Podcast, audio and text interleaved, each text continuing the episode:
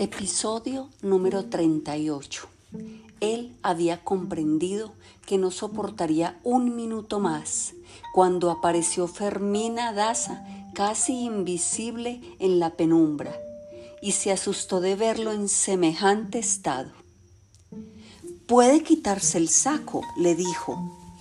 Más que la torcedura mortal, a él le hubiera dolido que ella alcanzara a oír el borboriteo de sus tripas, pero logró sobrevivir un instante apenas para decir que no, que solo había pasado a preguntarle cuándo podía recibirle una visita. Ella de pie, desconcertada, le dijo, pues ya está aquí y lo invitó a seguir hasta la terraza del patio donde habría menos calor. Él se negó con una voz que a ella le pareció más bien un suspiro de lástima. Le ruego que sea mañana, dijo. Ella recordó que mañana era jueves, día de la visita puntual de Lucrecia del Real del Obispo pero le dio una solución inapelable. Pasado mañana a las 5. Florentino Ariza se lo agradeció, hizo una despedida de emergencia con el sombrero y se fue sin probar el café. Ella permaneció perpleja en el centro de la sala, sin entender qué era lo que acababa de ocurrir, hasta que se extinguió en el fondo de la calle el petardeo del automóvil. Florentino Ariza buscó entonces la posición menos dolorida en el asiento posterior, cerró los ojos, aflojó los músculos y se entregó a la voluntad del cuerpo. Fue como volver a nacer. El chofer, que después de tantos años a su servicio ya no se sorprendía de nada, se mantuvo impasible, pero al abrirle la portezuela frente al portal de la casa, le dijo, Tenga cuidado, don Floro, ese parece el cólera. Pero era lo de siempre. Florentino Ariza se lo agradeció a Dios el viernes a las cinco en punto, cuando la criada lo condujo a través de la penumbra de la sala hasta la terraza del patio y allí encontró a Fermina Daza junto a una mesita puesta para dos personas. Le ofreció té, chocolate o café. Florentino Ariza pidió café, muy caliente y muy fuerte, y ella ordenó a la criada. Para mí lo de siempre. Lo de siempre era una infusión bien cargada de diversas clases de tés orientales que le alzaban el ánimo después de la siesta, cuando ella terminó con la marmita y él con la jarra de café, ya ambos habían intentado e interrumpido varios temas, no tanto porque de veras les interesaran, como por eludir los otros que ni él ni ella se atrevían a tocar. Ambos estaban intimidados, sin entender qué hacían tan lejos de su juventud en la terraza ajedrezada de una casa de nadie todavía, olorosa a flores de cementerio. Por primera vez estaban el uno frente al otro, a tan corta distancia y con bastante tiempo para verse con serenidad después de medio siglo y ambos se habían visto como eran, dos ancianos acechados por la muerte, sin nada en común, aparte del recuerdo de un pasado efímero que ya no era de ellos, sino de dos jóvenes desaparecidos que habrían podido ser sus nietos. Ella pensó que él iba a convencerse por fin de la irrealidad del sueño, y eso iba a redimirlo de su impertinencia. Para evitar silencios incómodos o temas indeseables, ella hizo preguntas obvias sobre los buques fluviales. Parecía mentira que él, siendo el dueño, solo hubiera viajado una vez, hacía muchos años. cuando no tenía nada que ver con la empresa. Ella no sabía el motivo y él hubiera dado el alma por decírselo. Tampoco ella conocía el río.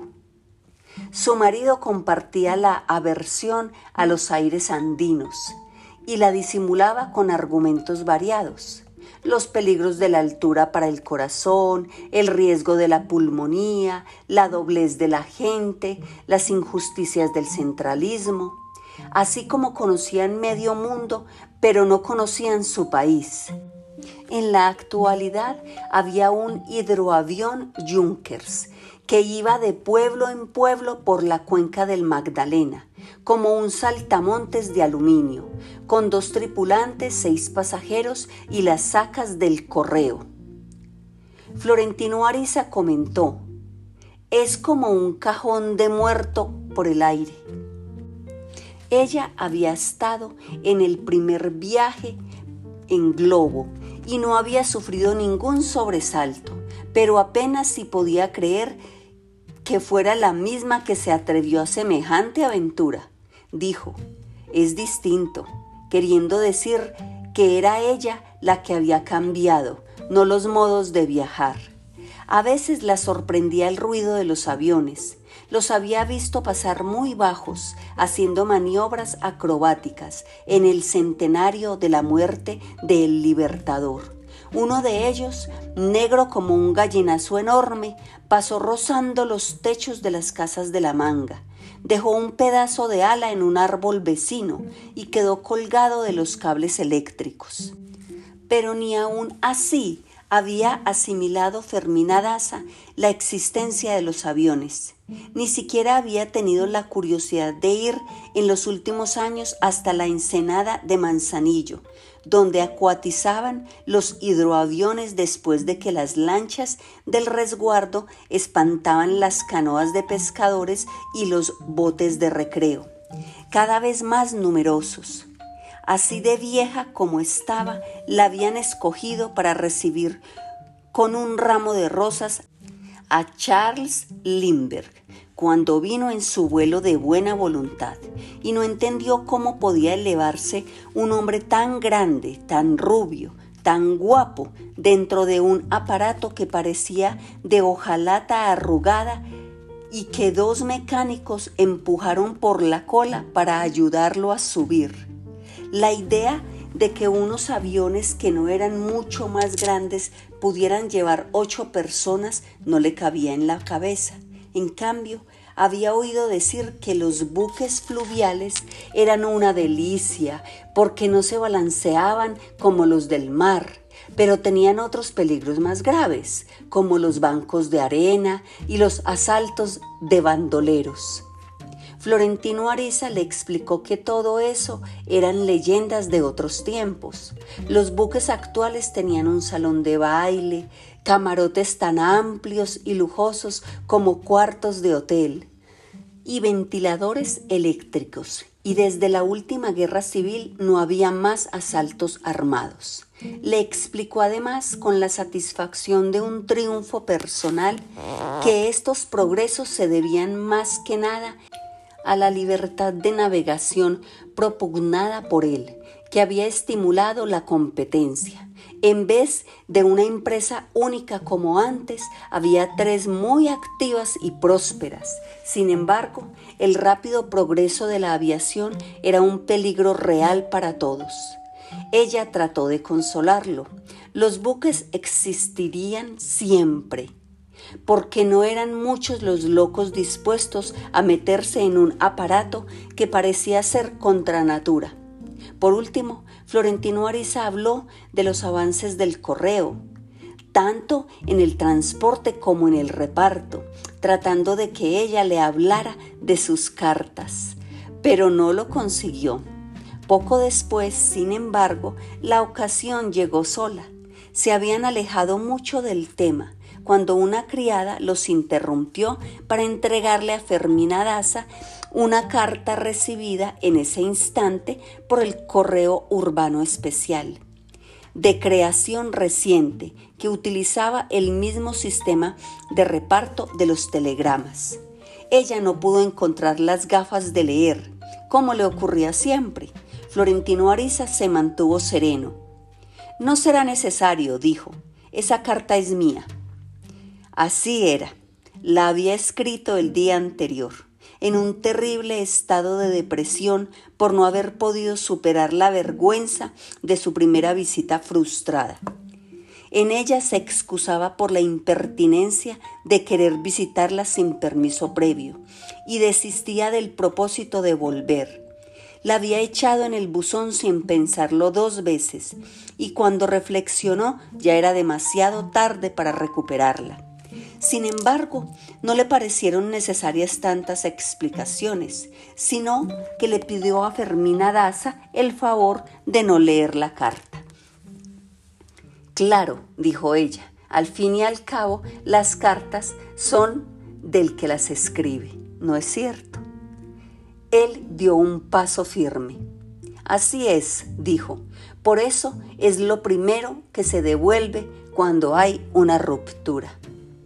Ella pasó por alto la intención y le devolvió la carta, diciendo, es una lástima que no pueda leerla, porque las otras me han servido mucho él respiró a fondo, sorprendido de que ella hubiera dicho de un modo tan espontáneo mucho más de lo que él esperaba y le dijo, no se imagina qué feliz me hace saberlo. Pero ella cambió el tema y él no consiguió que lo reanudara en el resto de la tarde. Se despidió pasadas las seis, cuando empezaron a encender las luces de la casa se sentía más seguro, pero sin demasiadas ilusiones, porque no olvidaba el carácter voluble y las reacciones imprevistas de Fermina Daza a los 20 años, y no tenía razones para pensar que hubiera cambiado. Por eso se atrevió a preguntarle con una humildad sincera si podía volver al otro día. Y la respuesta volvió a sorprenderlo. Vuelva cuando quiera, dijo ella. Casi siempre estoy sola. Cuatro días después, el martes, volvió sin anunciarse y ella no esperó a que le sirvieran el té para hablarle de cuánto le habían servido sus cartas. Él dijo que no eran cartas en un sentido estricto, sino hojas sueltas de un libro que le hubiera gustado escribir. También ella lo había entendido así tanto que pensaba devolvérselas si él no lo tomaba como un desaire, para que les diera un mejor destino. Siguió hablando del bien que le habían hecho en el duro trance que estaba viviendo, y lo hacía con tanto entusiasmo, con tanta gratitud, con tanto afecto, que Florentino Ariza se atrevió a dar algo más que un paso infirme, un salto mortal antes nos tuteábamos, dijo. Era una palabra prohibida antes. Ella sintió pasar el ángel quimérico del pasado y trató de eludirlo, pero él fue más a fondo. Quiero decir, en nuestras cartas de antes. Ella se disgustó y tuvo que hacer un esfuerzo serio para que no se le notara. Pero él se dio cuenta y comprendió que debía avanzar con más tacto, aunque el tropiezo le enseñó que ella seguía siendo tan arisca como cuando era joven, pero había aprendido a hacerlo con dulzura. Quiero decir, dijo él, que estas cartas son otra cosa muy distinta. Todo ha cambiado en el mundo, dijo ella. Yo no, dijo él. ¿Y usted? Ella se quedó con la segunda taza de té a mitad del camino y lo increpó con unos ojos que habían sobrevivido a la inclemencia. Ya da lo mismo, dijo. Acabo de cumplir 62 años. Florentino Ariza recibió el golpe en el centro del corazón. Hubiera querido encontrar una réplica con la rapidez y el instinto de una saeta, pero lo venció el peso de la edad. Nunca se había sentido tan agotado con una conversación tan breve. Le dolía el corazón y cada golpe repercutía con más resonancia metálica en sus arterias. Se sintió viejo, triste, inútil y con unos deseos de llorar tan urgentes que no pudo hablar más. Terminaron la segunda taza en un silencio surcado de presagios. Y cuando ella volvió a hablar fue para pedirle a una criada que le llevara la carpeta de las cartas. Él estuvo a punto de pedirle que se las guardara para ella, pues había dejado copias de papel carbón, pero pensó que esta precaución iba a parecerle innoble. No había nada más que hablar antes de despedirse. Él sugirió volver el otro martes a la misma hora. Ella se preguntó si debía ser tan condescendiente. No veo qué sentido tendrían tantas visitas, dijo. Yo no había pensado que tuvieran ninguno, dijo él. De modo que volvió el martes a las cinco y luego todos los martes siguientes, sin la convención del anuncio, porque las visitas semanales se habían incorporado a la rutina de ambos al final del segundo mes, Florentino Ariza llevaba galletitas inglesas para el té, castañas confitadas, aceitunas griegas, pequeñas delicias de salón que encontraba en los transatlánticos. Un martes le llevó una copia del retrato de ella e Hildebranda, tomado por el fotógrafo belga hacía más de medio siglo que él había comprado por 15 céntimos en un remate de tarjetas postales del portal de los escribanos. Fermina Daza no pudo entender cómo había llegado hasta allí, ni él pudo entenderlo sino como un milagro de amor. Una mañana, mientras cortaba rosas de su jardín, Florentino Ariza no pudo resistir la tentación de llevarle una en la próxima visita. Fue un problema difícil en el lenguaje de las flores por tratarse de una viuda reciente. Una rosa roja, símbolo de una pasión en llamas, podía ser ofensiva para su luto. Las rosas amarillas, en otro lenguaje, eran las flores de la buena suerte eran una expresión de celos en el vocabulario común. Alguna vez le habían hablado de las rosas negras de Turquía, que tal vez fueran las más indicadas, pero no había podido conseguirlas para aclimatarlas en su patio. Después de mucho pensarlo, se arriesgó con una rosa blanca, que le gustaban menos que las otras, por insípidas y mudas, no decían nada.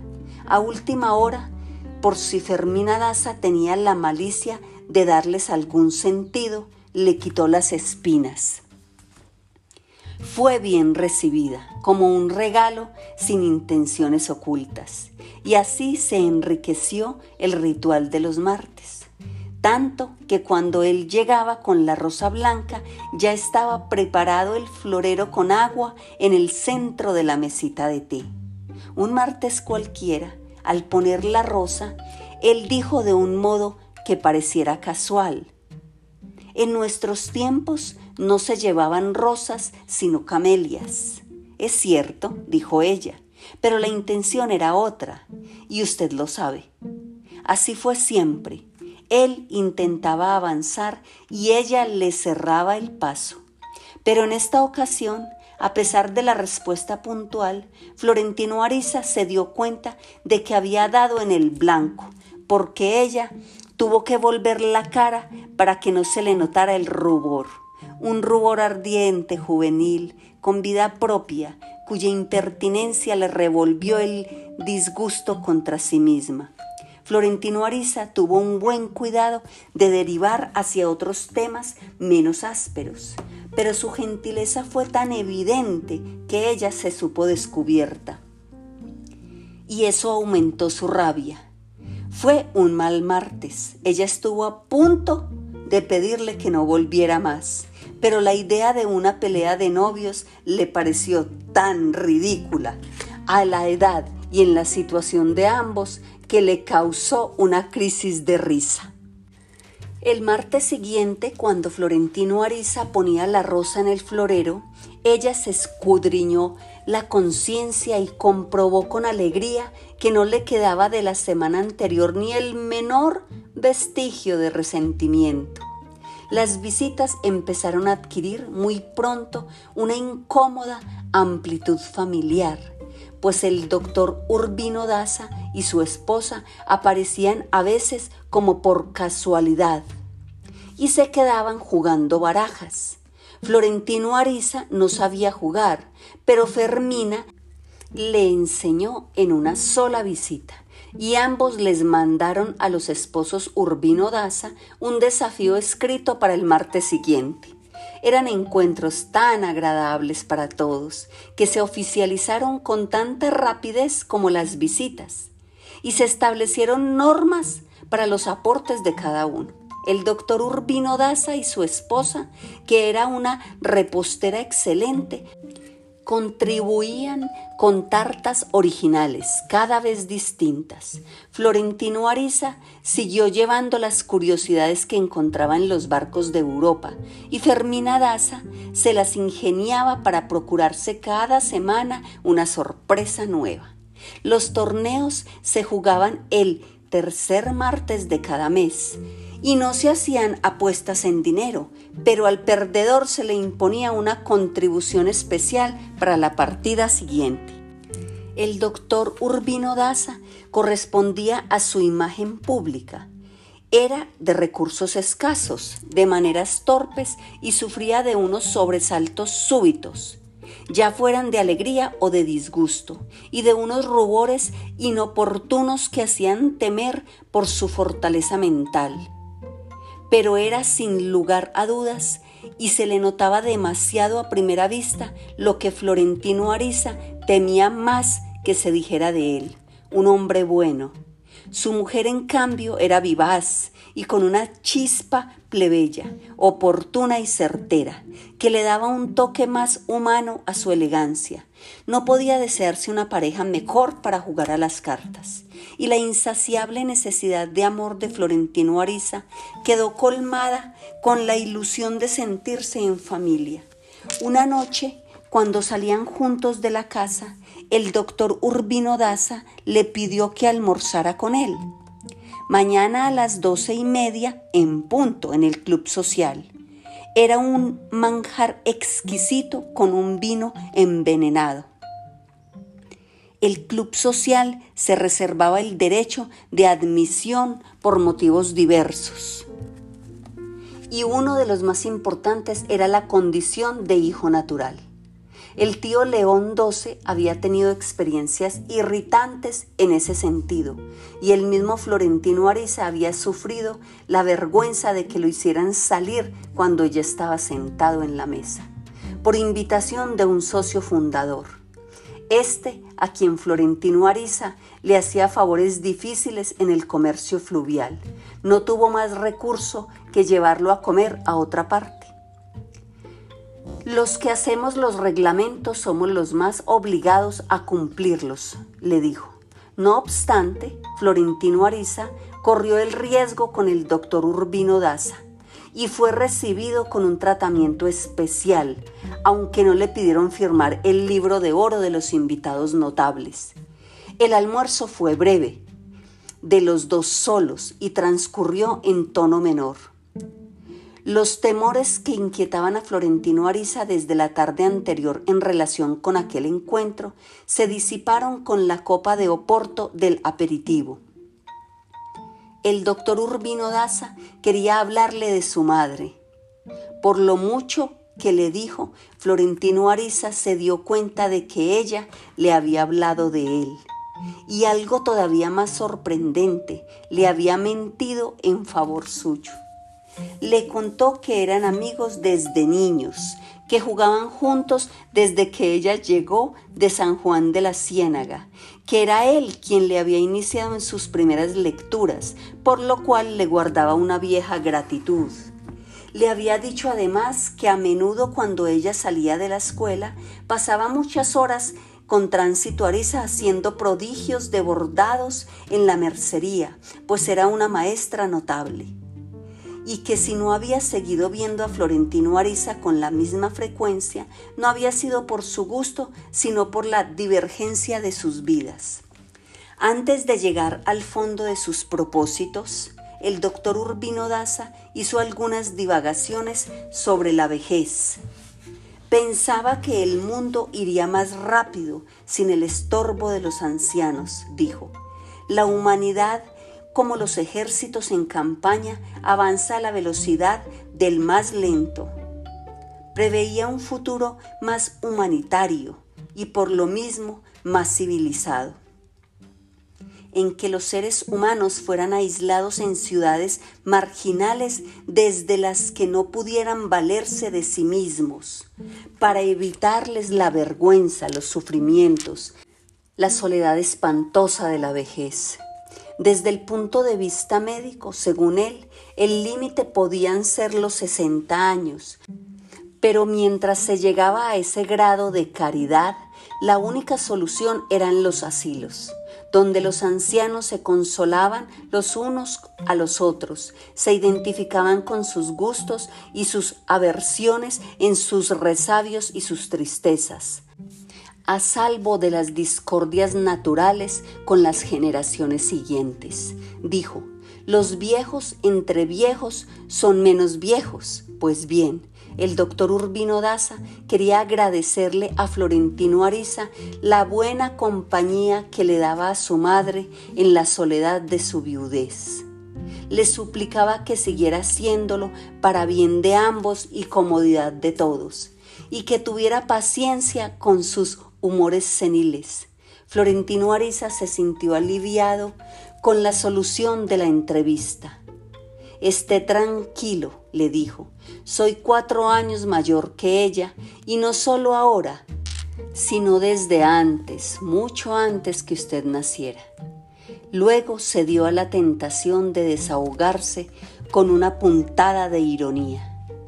En la sociedad del futuro, concluyó, usted tendría que ir ahora al Camposanto a llevarnos a ella y a mí un ramo de anturios para el almuerzo. El doctor Urbino Daza no había reparado hasta entonces en la inconveniencia de su profecía y se metió por un desfiladero de explicaciones que acabaron de enredarlo. Pero Florentino Ariza lo ayudó a salir. Estaba radiante, pues sabía que tarde o temprano iba a tener un encuentro como aquel con el doctor Urbino Daza para cumplir con un requisito social ineludible, la petición formal de la mano de su madre. El almuerzo fue muy alentador, no solo por el motivo mismo, sino porque le demostró qué fácil y bien recibida iba a ser aquella petición inexorable. Si hubiera contado con el consentimiento de Fermina Daza, ninguna ocasión hubiera sido la más propicia. Más aún, después de lo que habían hablado en aquel almuerzo histórico, el formalismo de la sociedad salía sobrando. Florentino Ariza subía y bajaba las escaleras con un cuidado especial, aún siendo joven, porque siempre había pensado que la vejez empezaba con la primera caída sin importancia y la muerte seguía con la segunda.